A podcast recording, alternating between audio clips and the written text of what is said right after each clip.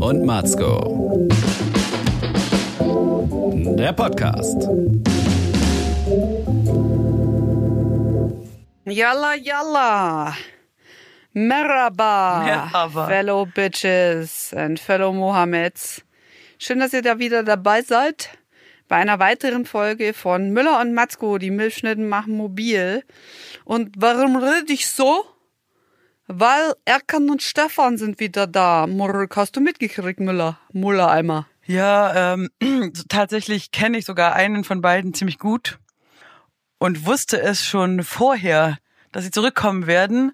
Das hat mich damals recht skeptisch gestimmt. Äh, und jetzt sind sie wirklich wieder da. Aber hast du sie gesehen? Nein, oder? Ich habe nur gesehen, dass wir wieder zurück sind und in der, in der Talkshow jetzt wieder Witze machen. Okay. Zum Beispiel haben sie Witze gemacht wie ähm, das Einzige, was sie verwundert hat am Strache-Video, war, dass sie nicht die alte klar gemacht haben. Aha. Und da habe ich mir gedacht, Okay. puh, es sind einige Jahre vergangen, sollte man dann nicht den Humor und vielleicht auch die Figur irgendwie der dem neuen Zeitgeist anpassen. Und dann habe ich mir überlegt, es haben ja viele schwarze Deutsche auch klar gemacht, dass sie es nicht cool finden, wenn man sich im Fasching als Moor verkleidet. Das nennt man Blackfacing. Ist es dann cool, dann Witze zu machen über diese äh, Fellow Citizens with the Migrationsbackground? Ja, ja, Mai. Ja, sagen wir es mal so. Es ist halt immer die Frage, ob du selber auch einen hast, finde ich ein Stück weit. Also ob du so aus der Szene bist und du verarschst so de deinesgleichen und deine Hood so oder ob du halt von außen so, hallo, ich, ich bin. Ja, aber die sind ja nicht aus der Szene. Ja, andererseits, ich finde, Die verarschen ja ihre Hut. ja, aber ich würde, ich würde sagen, guck mal, Erkan und Stefan, das ist schon so Anachronismus, weißt du, das ist schon, das ist so ähnlich wie jetzt Blümchen wieder ironisch abgefeiert wird oder Scooter. Hey, bei uns spielt nämlich Scooter auf Münsterplatz. Da gehen, ich glaube, dass das auch alle so ironisch als 90er Ding wieder und feiern, verstehst du so, ha, damals Aber war ganz ich jung. ehrlich, so ein Comeback muss doch auch irgendwie geil sein. Und Blümchen hat einfach nur die alte Grütze nochmal genau so, ohne Ja, doppelten. Boden, ohne irgendeinen Progress, die gleiche Scheiße wieder gemacht und hofft, dass man aus irgendeiner komischen Nostalgie heraus Ja, aber das, dann das wieder reicht, gut findet. Das reicht. Aber Guck doch mal, es gibt Nein, in das der, reicht nicht. in Köln in der Das reicht nicht im Humorbusiness, glaube ich nicht. Ja, okay, Humor, aber zum Ich finde, gerade jetzt mit der AfD kannst du halt dich nicht über, was ja eindeutig muslimische Mitbürger sind, dann plötzlich auch nicht ironisch lustig machen. Das geht nicht mehr. Das ist genauso wie Erkan und Stefan waren bei einer Zeit irgendwie mit dem Humor groß, wo man auch noch www.de-Witze gemacht haben. Und das finde ich ist nicht mehr cool. Ja, also ich. ich habe jetzt mir auch kein Ticket geholt und bin auch ehrlich gesagt echt verwundert drüber, dass das wirklich noch äh, in größeren Hallen scheinbar oder ich weiß nicht, funktioniert's, ja. Äh, Es werden ja Leute hingehen. Das finde ich krass. Ich glaube, dass die nur, wie gesagt, aus Nostalgie sagen, damals war ich 16 und fand's witzig, Dönertier, haha, jetzt gehe ich halt mit hin, jetzt bin ich 36, mit dem alten Kumpel vom Dorf, so stelle ich mir das jetzt halt vor. Und ich meine, wie gesagt, 90er Mucke jetzt, die so richtig scheiße war, wie Captain Jack, Dr. Alban, wird jetzt gerade wieder abgefeiert. Weißt du, von Leuten. Ja, aber das war ja einfach nur schlechte Musik. Aber ich könnte jetzt auch verstehen, dass Menschen sich da wirklich verunglimpft fühlen. Ja, ja, könnte. Oder ist es, bin ich da jetzt einfach zu bildungsbürgerlich irgendwie zu korrekt verspannt, weil man sagt, ja, hey komm, äh, in, in Brooklyn machen sie auch Witze über ihre chassidischen Judenmitbürger und äh, es ist okay, weil wenn man halt übereinander lacht, dann ist es irgendwie auch cool, dass man sagt, hey, Jew Brother. Ja. Ich da, habe ich da jetzt so einen Reflex, der irgendwie verspannt ist? Ich glaube, was den Unterschied macht, ist, also du hast ja oft, also Comedy funktioniert ja oft mit, ich imitiere Leute, ich verarsche Leute. Das ist ja oft die Basis des Witzes. So ein Stand-Upper, der macht halt einen Hipster, einen Bildungsbürger, äh, einen Migranten, bla. Aber wenn du halt, eine, die haben ja eine Figur, die machen ja so ein Rollen. Comedy, was man ja auch heute eigentlich relativ selten noch sieht, ja. Und das ist ja ein Unterschied. Also wenn du wirklich sagst, ich verkleide mich sozusagen mit einem Trainingsanzug, Mütze und rede jetzt so, äh, so, hey, ich mache hier Kanako-mäßig. Bin aber selber keiner, dann könnte ich mir schon vorstellen, dass da jemand sagt, äh, fuck you, lass es. Hör auf, weißt du so. Welchen von beiden kennst du eigentlich? Also den, den Simbeck halt. Der mal SP, der ist auch als SPD-Politiker auf dem Land äh, ja, sich, genau, äh, der ist, der ist so auch betätigt hat. als Solo-Stand-Upper ist der auch ähm, Mhm. unterwegs. Das ist ein super netter Typ und hat eben nach Erkan Stefan äh, jetzt einfach so auch ein so ein normales Stand-up-Comedy Zeug gemacht, alleine unter seinem bürgerlichen Namen und macht, hostet so eine Menge Shows. Alles völlig okay. Spitzentyp, ja, Ja. absolut netter Kerl. Äh, Aber ich glaube, der hat mega Ärger gekriegt als SPD-Politiker, als er sich völlig zu Recht, also das, da gibt so einen Faschingswagen und so einen Umzug äh, im Ort da. Und da haben einen, also haben so, so Faschingsbrüder wirklich einen russischen Panzer irgendwie losgeschickt, ja. So nach dem Motto, wir sind wieder da oder so. Oder einen deutschen Panzer. Das war kein nicht Ah, du kenn, kennst du ihn auch persönlich oder nur so vom. Ich habe nur die Geschichte so. neulich erzählt bekommen, Okay. dass es da irgend so, ein, so im, im Fasching so einen deutschen Panzer losgeschickt wurde als Faschingswagen, was auf eine Weise wirklich auch als in dem ganzen Kontext, so wie es mir kolportiert wurde, also ich lege jetzt die Hand dafür nicht ins Feuer, ich sage das jetzt nicht als Journalistin, sondern als Privatperson, so wie es mir erzählt wurde, ähm, wirklich auch klarer äh, Angriffsdeutschland-Haltung hatte und auch einen ähm, ausländerfeindlichen Hintergrund.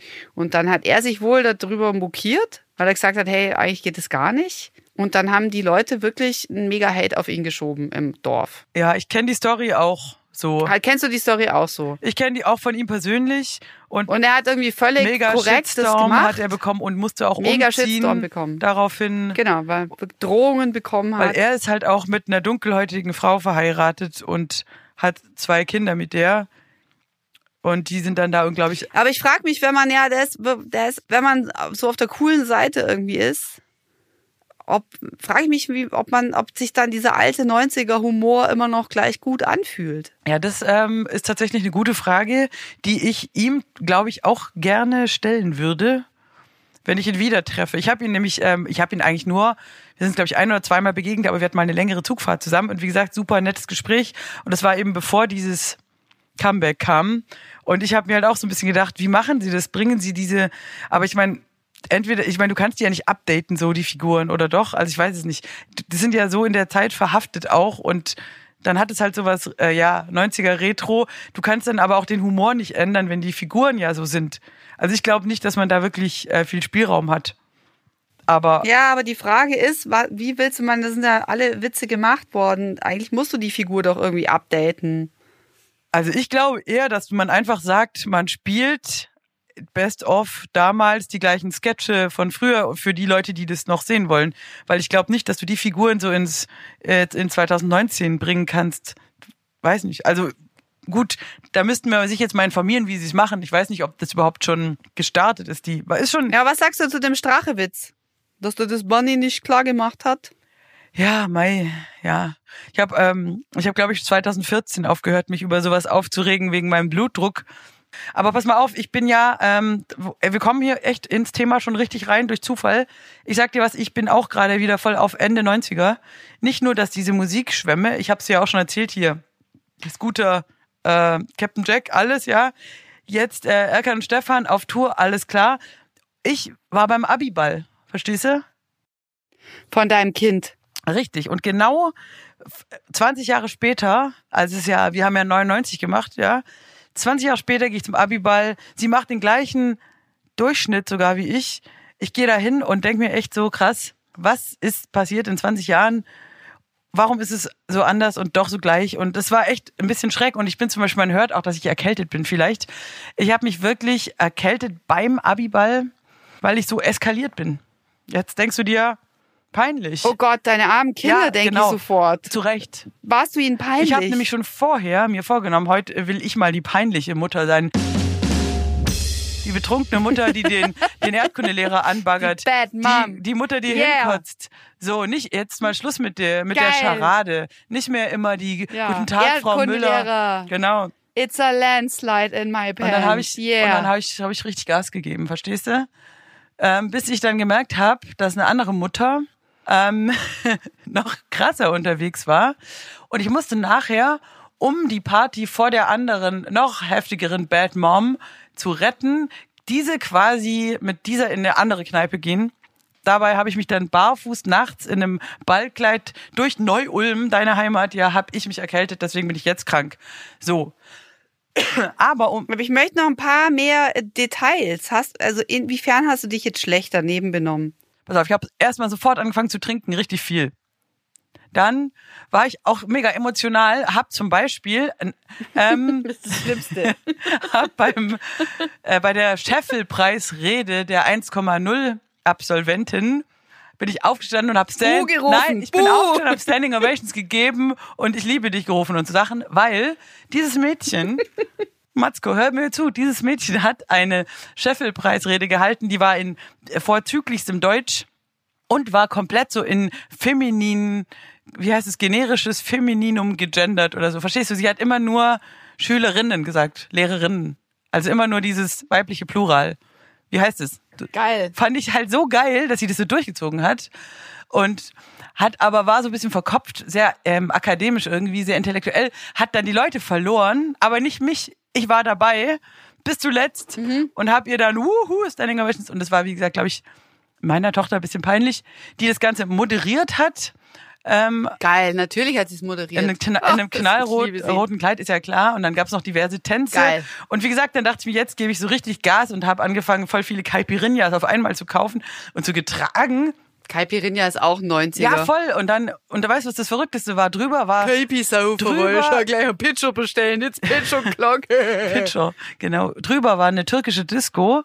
Und ich laufe so den davor irgendwie über den äh, Hof und dann läuft da oben, oh, schicke dim, schicke dim, weißt du, wie damals. Und das war nämlich genau, genau so ein Song kam nicht bei uns Tarkan. auch. Genau, Tarkan beim, beim Abiball. Dachte ich mir, jetzt kommt auch noch dieses Lied. Wo, jetzt kommt gleich die Matzko um die Ecke äh, und wir gehen ins HK. Ich weiß nicht. Es war totaler, und jetzt pass auf, aber das Ding ist, ich habe mich auf diese Sache ein bisschen vorbereitet, indem ich eine ganze Staffel Glee angeschaut habe. Ich gebe zu, das ist so mein, mein geheimes Hobby. Ich gucke immer so Teenager-Sendungen mit Musik, ähm, mit Performance.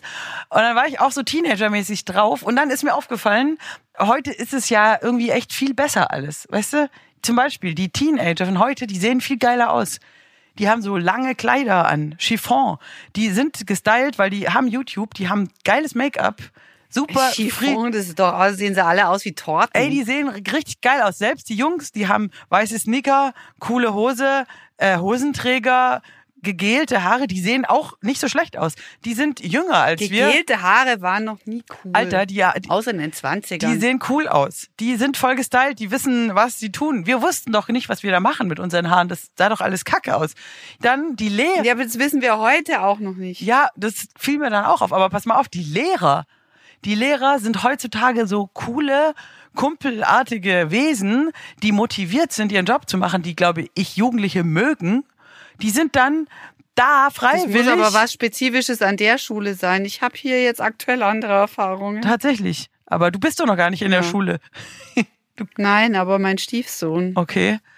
Na gut, aber hey, diese Lehrer, die standen da draußen freiwillig mit Bier, reden mit den Schülern. Die Schüler geben den Lehrern Getränke aus, aus Dankbarkeit, okay? Ich habe das mit eigenen Augen Schleimer. gesehen.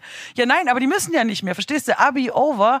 Die Schüler so, hey Herr, äh, so und so, Sie sind so geil und hey, da trinken wir. Und dann dachte ich mir, wie war das denn bei uns? Unsere Lehrer waren voll die Nazis, die waren böse, alt, hässlich. Naja, die Generation war es nicht Ja, mehr. aber die waren, hey, unsere Lehrer da am Humboldt, die waren der Horror.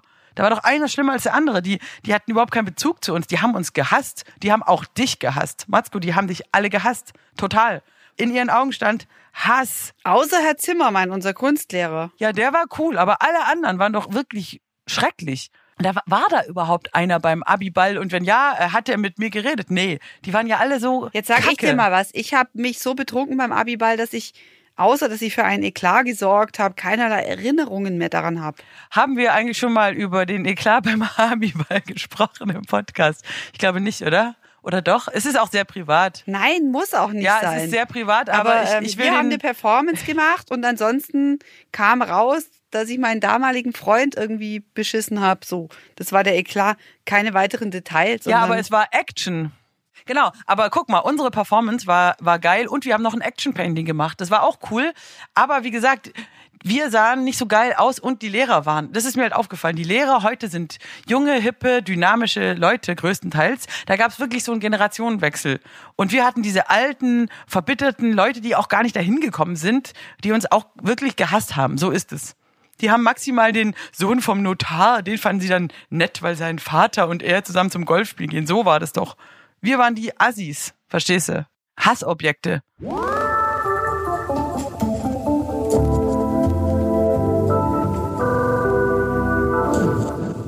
Okay, jetzt pass auf zu dem Thema Lehre. Ja.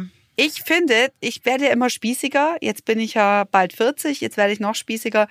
Ich finde aber tatsächlich bei aller Verbittertheit und Schrägheit dieser Lehre, fand ich es doch ganz erfrischend, rückblickend, dass eine gewisse Distanz da war zwischen Lehrer und Schüler. Ich finde so eine generelle Verkumpelung, weiß ich nicht, ob das wirklich sinnvoll ist. Nein, Moment. Halt. Weil du bist auch im Leben nicht mit jedem Kumpel. Und das Gute fand ich, dass doch eine gewisse auch unprofessionelle bis professionelle Distanz herrschte. Jetzt gebe ich dir mal ein Beispiel. Stell dir vor, du hast eine Lehrerin, die kommt im H&M-T-Shirt in die Schule. Auf dem T-Shirt steht I'm actually a unicorn. Kann ich schon mal qua vestimentärer Praktik diese Frau erstmal nur bedingt ernst nehmen? Weil ähm, ich kann da nicht mal ironisch was lustig dran finden, dass eine erwachsene Frau immer noch sich heimlich wünscht, ein Einhorn zu sein. Finde ich irgendwie banal. Welches Jetzt Fach unterrichtet darüber sie denn? Vielleicht Kunst, dann ist es doch okay. Oder? Nein, nicht Oder Kunst, Religion, die nein. glauben ja auch an Dinge, die nicht da sind und unterrichten das sogar. Nee, auch nicht Religion. Dann ist es komisch. Ähm, ja, sie unterrichtet ein ernstzunehmendes Hauptfach und dann finde ich es schon mal da, braucht sie sich, finde ich, nicht so richtig wundern, wenn sie nicht als erwachsene Frau ernst genommen wird an der Stelle.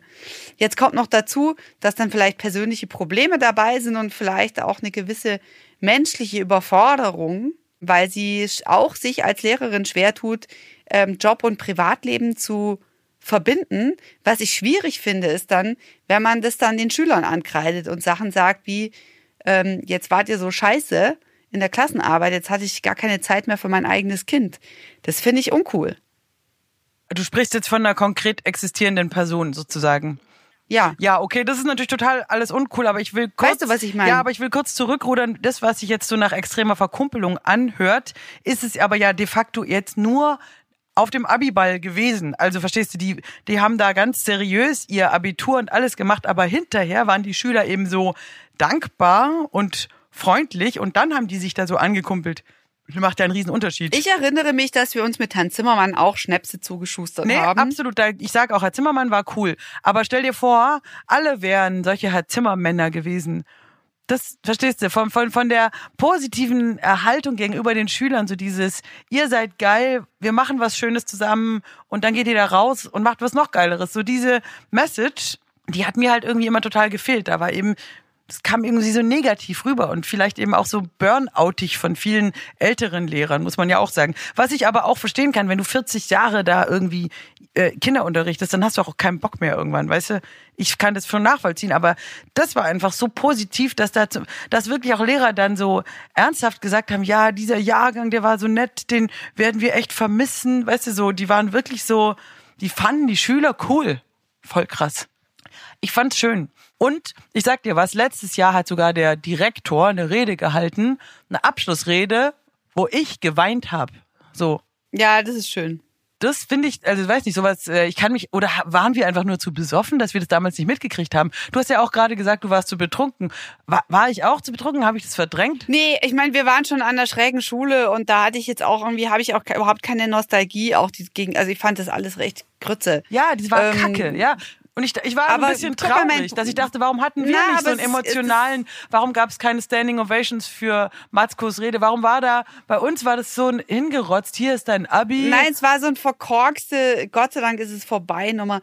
Aber guck mal, das hat jetzt nichts mit der Zeit wirklich und auch mit dem Generationenwechsel zu tun. Ich glaube, es gab tolle, engagierte Lehrer schon immer. Zum Beispiel mein Bruder, der hat zehn Jahre vorher Abi gemacht, lass es 88 oder 89 gewesen sein. Und äh, der war total, total aufgegangen. Damals am Schubert-Gymnasium war das in Ulm. Er ist total aufgegangen und war mega happy und hat sich so engagiert, auch an der Schule dann. weil er sich so wohl gefühlt hat. Da hat die Schule zum Beispiel mit allen Schülern drin und Schülern ein Musical aufgeführt. Die ganze Schule hat an dem Projekt mitgemacht, ja. Von der fünften bis zur dreizehnten Klasse. Alle, jeder hat eine Rolle bekommen, je nachdem. Sie haben eine Schülerband gegründet äh, und ähm, haben ein Musical auf die Bühne gebracht. Das war Weltklasse. Und Welche Rolle hat dein Bruder gespielt? das war, Jesus, äh, das war das äh, Jesus und seine Brüder und mein Bruder war der Pharao Ah, geil. und hat so eine Elvis Rock'n'Roll Nummer gebracht und hatte äh, so Knieschoner in den Jeans und Herzchen auf dem Hintern und äh, hat mit freiem Oberkörper Rap Babaluba, Rap Bamboo getanzt. Und du warst acht Jahre, saß im Publikum mit offenem Mund und dachtest, geil. Ja, und habe mir das, glaube ich, dreimal angeschaut, weil ich so Weltklasse fand. Also ich fand es echt richtig Okay. super. Und die haben danach tatsächlich, weil mein Bruder hat dann einen Schülercafé gegründet und äh, hat sich engagiert ohne Ende und hat dann, sie haben dann einen Schulpreis eingeführt für besonderes Engagement im sozialen Bereich, extra für meinen Bruder. Ist das nicht cool? Das ist super cool. Und guck mal, da habe ich jetzt schon wieder das Gefühl, siehst du, das ist zehn Jahre vor uns gewesen und jetzt, ähm, weiß nicht, 20 Jahre nach uns sind da hier kommen die Friday for Future Menschen und wir sind einfach nur die Idioten in der Mitte. Wir haben halt gar nichts gemacht. Da war halt nichts mit Ja, wir sind Engagement. die Sandwich-Loser. Wir sind voll die Idioten gewesen. Guck mal, ich sehe da zum Beispiel die, dann sagen die ja, ich gehe jetzt ein Jahr nach Tel Aviv und helfe da im Krankenhaus. Die nächste sagt, ich gehe zum Brunnen bauen nach Ghana. Dann ähm, ich mache dieses und die, alle machen so geile Sachen und demonstrieren fürs Klima und so. Und dann bei, hey, wenn du bei uns mal rumgefragt hättest, da hätten die Typen gesagt, nee, ich will zu McKinsey die fette Kohle machen. Die Mädels haben gesagt, ja, ich will erst modeln und nebenher Medizin studieren und dann einen geilen Typ heiraten. So eine Scheiße hättest du da gehört. Ist doch so. Ja, aber auch da wieder sind wir bei Erkan und Stefan. Es gibt überhaupt keinen Grund, irgendwie nostalgisch zu sein bezüglich der 90er. Nein, das war ja, es war voll. Okay, vielleicht Dinosaur Junior, vielleicht Nirvana, Naja, aber ansonsten waren wir echte verdammtes es war so diese Loser-Generation. Hedonismus pur und irgendwie ohne Sinn und Verstand und ja, und we- weißt du, ich habe neulich irgendwas gelesen von so einem Soziologen, die haben ja immer recht, die Soziologen, die gesagt haben, ähm, da hat einer gemeint, die jedes Jahrzehnt hatte große Probleme. Also klar, äh, Krieg, äh, Wiederaufbau, äh, 60er, pr- was weiß ich, äh, Demonstrationen, Revolte, 70er dann, der Kalte Krieg, immer war irgendwas. Und dann die 90er war das einzige Jahrzehnt, sagt der, zwischen Kalter Krieg und islamischer Terror mit 9-11, diese Terrorangstphase sozusagen und Wirtschaftskrise. Also die 90er, die einzigen zehn Jahre, wo keine so eine große Bedrohung über den Menschen so gefühlt geschwebt ist, hat, whatever. So. Und das waren die 90er. Deswegen war Balla Balla, weißt du, wie Hyper Hyper, äh, Love Parade, unbeschwert. Und How Much is the How Fish, much ja. is the fish, aber auch dumm sozusagen und irgendwie ohne Problem. Das heißt, und dann kam halt die Nullerjahre hier, Medienkrise, 9-11, alles schlimm, jetzt ist man- wieder so, die Welt ist wieder so gespalten und Angst vor Islam, was weiß ich, was alles los ist. Sprich, ist es dann aber schlecht für den Menschen, wenn er keine Probleme hat, weil kommt dann Hyper Hyper raus? Das ist die Frage. Sind die, weißt du, und die Kids heute mit Klimaerwärmung, Riesenbedrohung, äh, was weiß ich, Katastrophe steht vor der Tür, dann werden die plötzlich wieder vernünftig und, und machen was aus ihrem Leben. Ist das, ist, oder ist das jetzt eine total dumme These? Hau raus. Ähm, ich finde die These ein bisschen sehr steil, weil wir hatten ja in den 80ern auch die fetten Kohljahre ja, und Wiedervereinigung. In den 90ern, finde ich, hatten wir schon Riesenprobleme. Denk mal an die brennenden Asylbewerberheime. Okay. Und es gab die Wiedervereinigung, wo im Osten echt auch einiges, da wurde die blühende Landschaft versprochen und erstmal war da no fun. Also so, Aber es war nicht so eine So- Bedrohung, sozusagen. Probleme, ja. Aber also diese, diese These sa- sagt halt, so, es gab nicht diese richtig große, dramatische Sache, wo du Angst haben musst vor. So. Okay, klar, das kannst du jetzt sagen, die Leute im Osten, ähm, die dann ihre Rente naja, verloren es war haben und zumindest so. kein Donald Trump, der irgendwie äh, einen Krieg mit dem Iran dabei herbeigetwittert hat, ja. Also das ja. Und Wobei wir hatten Irakkrieg und so. Also so Ölfelder haben auch schön gebrannt in den 90ern, oder? Kuwait und den ganzen. Oder habe ich das jetzt? Ja, aber ich denke mal, dass das emotional für uns immer noch weit weg war. Das ist was anderes wie dann 2001, wenn die World Trade Center Türme brennen. Ja, Ah, klar. Das ist ein Angriff auf die westliche Welt und ich glaube, das hat viele dann doch, ähm, das ist immer das Schlimme, dass es gibt so viel so viel Bedrohungen und, und so viel Kriege. Und ähm, je nachdem, wie nah uns oder verwandt wir mit dem Staat uns fühlen, umso relevanter ist es, weißt du? Es ist halt alles sehr subjektiv. Und ob uns das jetzt tangiert oder nicht und wie stark sowas auf einer äh, medialen Agenda auch ist, ja. Und das finde ich das Bedenkliche eigentlich, dass wir jetzt permanent konfrontiert sind, auch mit, mit wirklich viel Leid und dann ist es, wird es so erhitzt in so einer ganz großen komischen Erregungsspirale und dann ist es irgendwie durch, so nach dem Motto, ach, jetzt haben wir das jetzt aber auch schon echt oft genug diskutiert. Aber das heißt ja nicht bloß, weil wir es oft genug diskutiert haben, dass wir eine Lösung für das Problem gefunden haben. Es ist eher so eine, ah, jetzt langweilt's mich aber. Und das finde ich eine komische Anspruchshaltung. Ja, oder man stumpft halt so ab.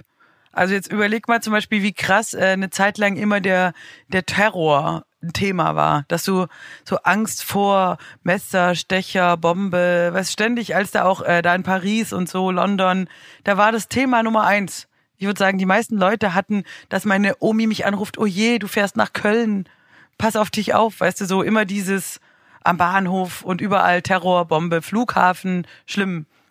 Ist doch jetzt total. Kann auch jederzeit Klar. wieder sein. War auch schon, war auch schon immer, gab es halt auch Terror. Na klar. Aber die Wahrscheinlichkeit, dass sich trifft, ist recht gering, aber kann halt schon passieren. So, und jetzt ist halt die Frage, wo ist jetzt die Terrorangst? Die ist echt doch total in den Hintergrund getreten. Dann kam nämlich diese Flüchtlingsthematik, die hat alles überschattet. Und jetzt sind wir gerade tatsächlich schon stark mit dieser Klimanummer, oder? Am Reden, die ganze Zeit.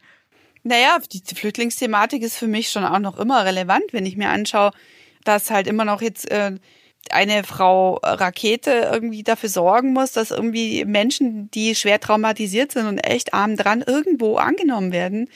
Ich appelliere wirklich nochmal dringlich an die Menschlichkeit von uns allen auf. Und da bin ich jetzt gar nicht blöd verblendet, aber das fand ich schon ganz eindringlich, dass man sagt, hey Leute, ich verstehe das alles mit euren politischen äh, Machtkämpfen hier.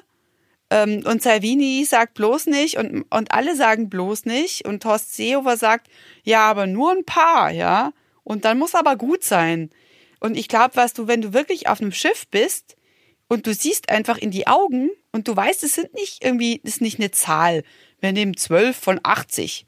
Dann ist aber gut, ja. Es sind einfach verdammt nochmal Menschen und da ist es einfach, dass man keinerlei Respekt mehr hat vor dem Einzelnen und vor dem einzelnen Leben. So, das war jetzt wieder mal mein Wort zum Sonntag. Ja, es sprach für sie Pfarrerin Matzko von der evangelischen Gemeinde München. Ähm, nee, Das war übrigens, habe ich das schon mal gesagt, dass, als wir damals mit der Schule beim Arbeitsamt waren, als es noch Arbeitsamt hieß, das, da konnte man dann doch so, ein, so sagen, was man, sich- für was man sich so interessiert und so. Und was man so beruflich, in welche Richtung man geht. Und weißt du, was mir die Maschine damals ausgespuckt hat? Pfarrerin. Der 90er Jahre Algorithmus. Pfarrerin. Wirklich, Pfarrerin. Wie lustig. Wirklich evangelische Pfarrerin. Katholisch geht ja nicht. Okay, geil. Haben die mir empfohlen, als dringende Beruf, bitte, du alte Laberbacke, Pfarrerin, predige doch Aber mal. auf eine Art machst du das ja auch. Du machst es halt beim BR. So, liebe Ringelstädter Zuschauerinnen und Zuschauer. Nee, aber Pfarrerin, ich könnte es mir auch vorstellen bei dir, klar, warum nicht?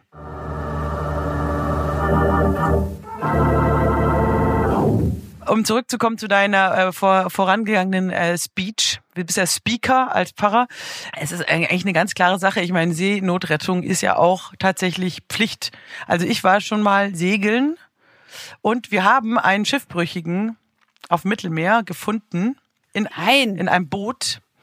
Äh, diese, Nein. Ja, dieser Mensch, das Echt? war aber in, in die Idiot, der irgendwie mit, der ist rausgefahren mit so einem kleinen Außenborder und ich glaube, der hatte schon Paddel, aber der, dem ist Benzin ausgegangen, der ist abgetrieben worden und der war da auf hoher See ohne Mütze, der war auch noch nur mit so einer äh, Hose. Also so ein älterer Typ. Anfänger. Ja, also richtig Anfänger. rausgetrieben worden. Wir haben den dann halt so, wir, wir fanden es natürlich aufregend und cool, so ihm hier Tau, wir haben den in den Hafen geschleppt. Aber es war halt auch krass, weil du, wir, wir wussten natürlich auch, okay, so ohne Witz, ein paar Stunden später äh, wäre der tot gewesen, weil du hältst nicht lange durch auf einem Boot ohne Wasser in der knalligen, Nee. in der Sonne auf dem Meer und mit so einem kleinen Nee. Boot sieht dich halt keiner. Also wir haben dem gegebenenfalls schon das Leben gerettet. Der Typ war, glaube ich, Engländer und der hat sich da freundlich bedankt. Ich dachte mir, ist das jetzt nicht der Moment, wo der Typ dann sagt, ich bin Millionär und ich schenke dir eine Villa? Es kam dazu leider nicht. Er ist einfach dann an Land gegangen. Aber wenn du halt so einen Moment mal erlebt hast, dann merkst du halt, wie, also es ist verpflichtend, du musst auf dem Wasser jemandem, der schiffbrüchig ist, natürlich helfen. Das ist auch, glaube ich, Gesetz auf dem Wasser. Also du musst. Ja, aber so, jetzt kommen die die, Frage, und sagen, genau, die privaten Seenotrettung, die arbeiten doch zusammen mit den illegalen Schleppern. genau. Und, Und auch da muss ich wieder sagen, wie du es drehst, verdammt nochmal. Es ist, dass Menschen sowas machen die Frage ist halt. oder überhaupt sich in die Hände von Schleppern begeben, zeigt, dass sie einfach ein Riesenproblem haben und in einer verdammten Notsituation sind. Klar, die, die Frage ist die, die, ich, gell, die, die Kritiker behaupten praktisch, dass die Sea-Watch, die fährt praktisch an der Küste lang und dann erst gehen die rein, sozusagen, oder? Das ist doch der Vorwurf, dass die die quasi abholen, also dass die gar nicht wirklich schiffbrüchig sind, sondern Nein, sondern dass sie sie schatten. genau, die sehen praktisch das Sea-Watch-Schiff, dann gehen die aufs äh, Ruderboot, fahren raus und dann nehmen die die aufs Schiff und fahren die rüber nach Europa. Das ist quasi der der Vorwurf und dass wenn die in Seenot wären, dass sie sie dann ja an das direkt an das Ufer wieder bringen könnten, dann sind sie in Sicherheit. Also du musst ja jemand nur auf festes Land setzen.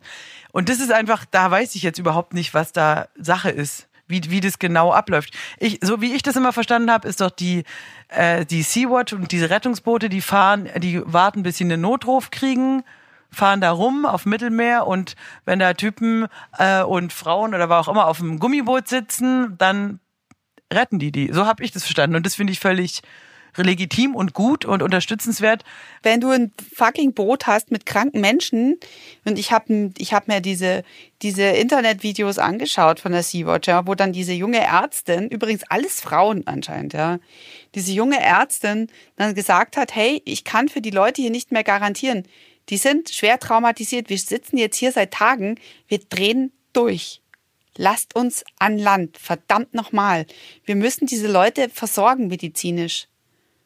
Und das hatte eine Dringlichkeit, Ja, ja, klar. ähm, du, wo ich sage, da habe ich keine weiteren Nee, Fragen da- da mehr. Lass die- die Leute, müssen es die gibt in den Arzt, lassen. gib denen was zu essen, klar, die, gib denen was zu trinken. Eigentlich ist es doch total sick. Da braucht man doch einfach mal Lösungen, globale Lösungen und Abkommen. Da müssen es halt auch irgendwelche Häfen sein, die man immer anfahren kann mit Krankenhäusern und äh, Flüchtlingsannahmezentren oder wie auch immer, weißt du, europäischer Art. Das kann dann natürlich auch nicht sein, dass das dann Italiens Bier ist, so. Weißt du, dass die dann quasi dafür sich, weil das ist ja eigentlich die Außengrenze von uns allen. Da muss man halt schon irgendwie sagen, hier ist ein Hafen, wenn hier eine Sea-Watch, wenn ihr Leute aufsammelt, da könnt ihr hin, da ist ein Krankenhaus, da ist ein Arzt, da kann man jetzt nach den Dokumenten gucken und sich drum kümmern. Oder, oder wie, wie würdest du das lösen? Ich meine, ich bin keine Politikerin. Wenn ich Diktatorin von Deutschland und von der EU wäre, Ja, wie, was macht man da? ne, wir bräuchten halt irgendwie, wir bräuchten halt ein gemeinsames, finde ich, eine Flüchtlingspolitik, die für ganz Europa gilt, ja, und wo sich dann halt auch kein Mitglied, sei es Ungarn, Tschechien, äh, Deutschland, England, irgendjemand halt rausnehmen kann, ja, wo man sagt, okay, wir müssen das einfach verteilen, ja. Und da kann dann, dann keiner sich rauswinden. Es ist einfach, wir haben einfach eine Verpflichtung gemeinsam, aber dafür gibt's halt nicht genügend Gemeinschaftsgeist. Genau, aber insofern ähm, haben die Italiener ja auch ein Stück weit recht, wenn sie sagen, hey, das ist nicht nur unser Problem. Die Leute wollen ja nicht nur nach Italien, aber wir haben die alle an der Backe. Nee, aber sie trotzdem haben die halt einfach de, insofern das Problem, dass sie halt irgendwie eine Küste haben, wo die Leute landen. Und ich finde halt auch, ist ja klar, verstehe ich, hey, ihr könnt uns genau wie Griechenland, ihr könnt uns nicht hängen lassen mit dem Problem, verstehe ich, aber trotzdem, dass man dann eine Kapitänin einbuchtet und sagt, äh, ich nehme die nicht hier, ich mag die hier nicht haben und dann lassen wir sie halt draußen verrecken auf hoher See, das geht halt auch nicht. Ja, nee, nee. Und ich finde, anhand, solange es um Menschenleben geht, um konkrete Menschenleben, kann man nicht ein Prinzip draus machen. Dass man sagt, aus Prinzip nehmen wir das jetzt nicht, um zu zeigen, so nicht mehr mit uns. Aber trotzdem stehen da Menschenleben auf dem Spiel und das geht halt nicht. Da kann man nicht anhand von Biografien, schon aus Respekt irgendwie dem Leben gegenüber, kann man da nicht so ein Exempel statuieren. Das finde ich geht nicht.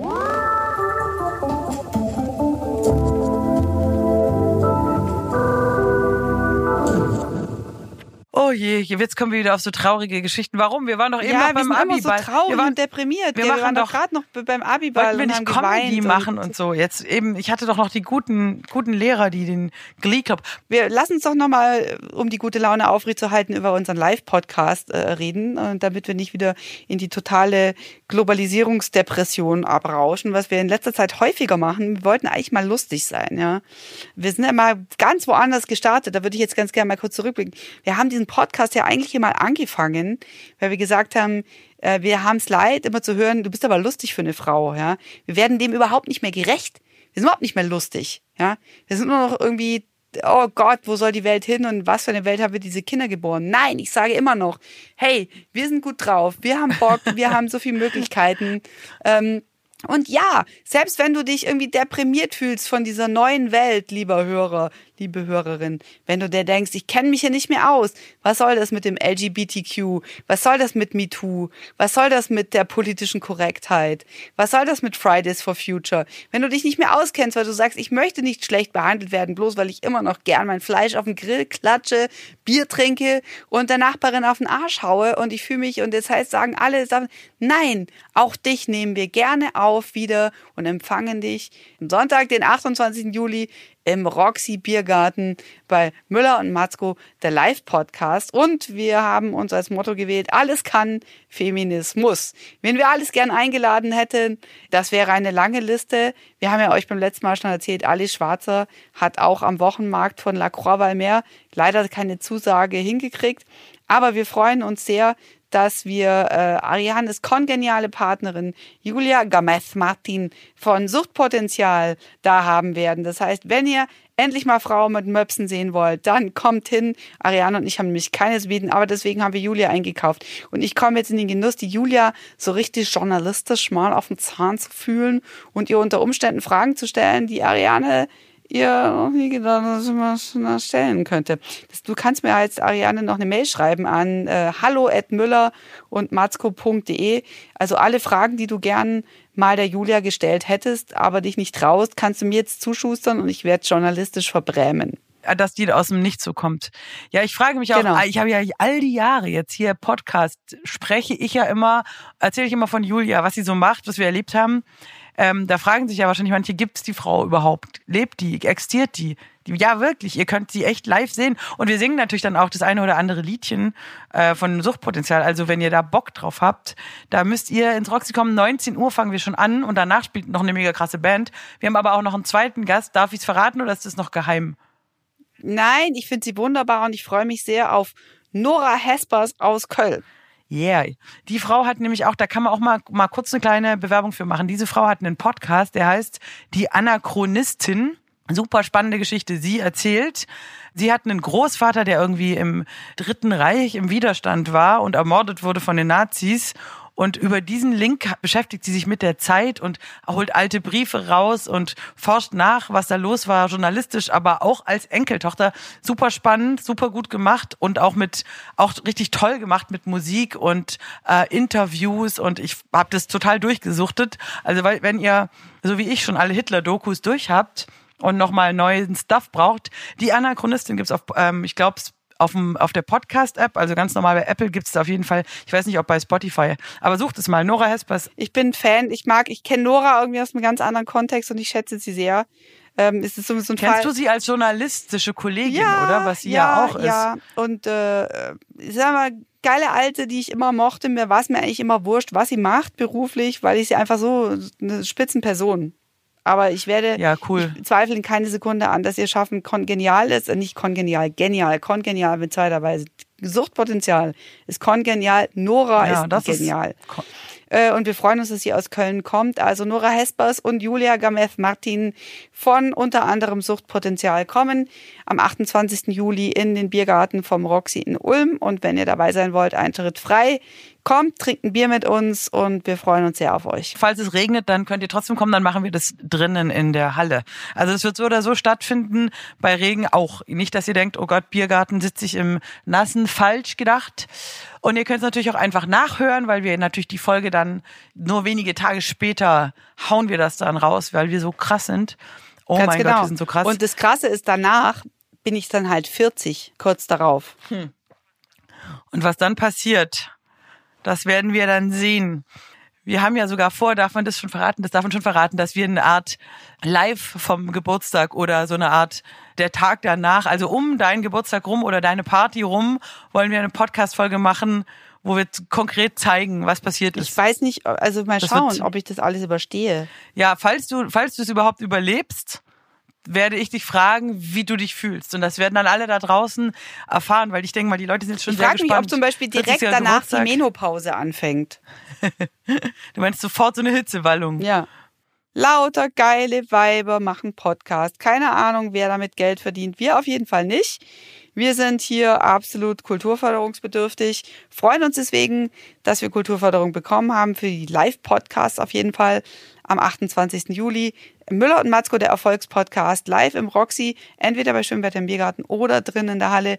Mit dabei Nora Hespers aus Köln, die Anachronistin, ähm, auch mit einem weiteren Erfolgspodcast, der historisch wertvoll ist und der Rede wert. Und mit dabei Julia Gamez-Martin von Suchtpotenzial, die geile alte Berliner Spanierin, mega Musicalstar. Also, und es wird Musik geben von Cosmo und von Ariane und von Julia. Nora und ich singen auch nach 15 Bier. Ähm, also seid Schicke dabei. Von Tarkan. Schickerim von Tarkan. Schreibt uns doch hallo at müller und matzko.de. Äh, was haltet ihr von Und dann spielen wir noch und dann, Erkan und Stefan. dann spielen wir noch ein Sketch Best nach. of äh, Erkan und Stefan. Wir könnten wirklich mal so Erkan und Stefan. Stefan Witze aufschreiben und mal als Frauen auf die Bühne bringen und Ja. dann mal schauen, was sich damit ändert. Stefanie und Erkana. ja, das ist cool. Du bist Stefanie. Ich überlege mir noch einen. Ähm, Du bist Namen und und dann- Muller-Eimer und äh, Stefanie. Genau, und dann ziehen wir uns so Jogginganzüge an und spielen das mal eins zu eins nach und dann gucken wir aus feministischer Perspektive mal drauf, äh, ob das irgendwie diskriminierend ist. ja, das halte ich für gar Geil, keine oder? schlechte Idee. Lass uns das machen. Heftig. Heftig. So, wie, wir. heftig. Wir wissen heftig albern. Wir haben heute nicht einmal gelacht, was ist da los? ja. Siehst du, der Podcast war depressiv. Ja, Leute, also das, wir sparen uns halt unsere gute Laune für live auf. Äh, Wenn es jetzt ein bisschen depressiv war, dann liegt es halt einfach an der an gutem Wetter. Da dem muss Nein, man das was ist eine fucking. Volkskrankheit. Wir können auch mal dazu stehen. Also knietief im Depression. Disco und in der Depression verbleiben wir in alter Freshness wie eine neue Slip-Einlage, wo gerade die, das Papier von der Klebeleiste gezogen wurde. Eure M&M. Müller und Matzko. Alle Folgen auf www.müllerundmatzko.de.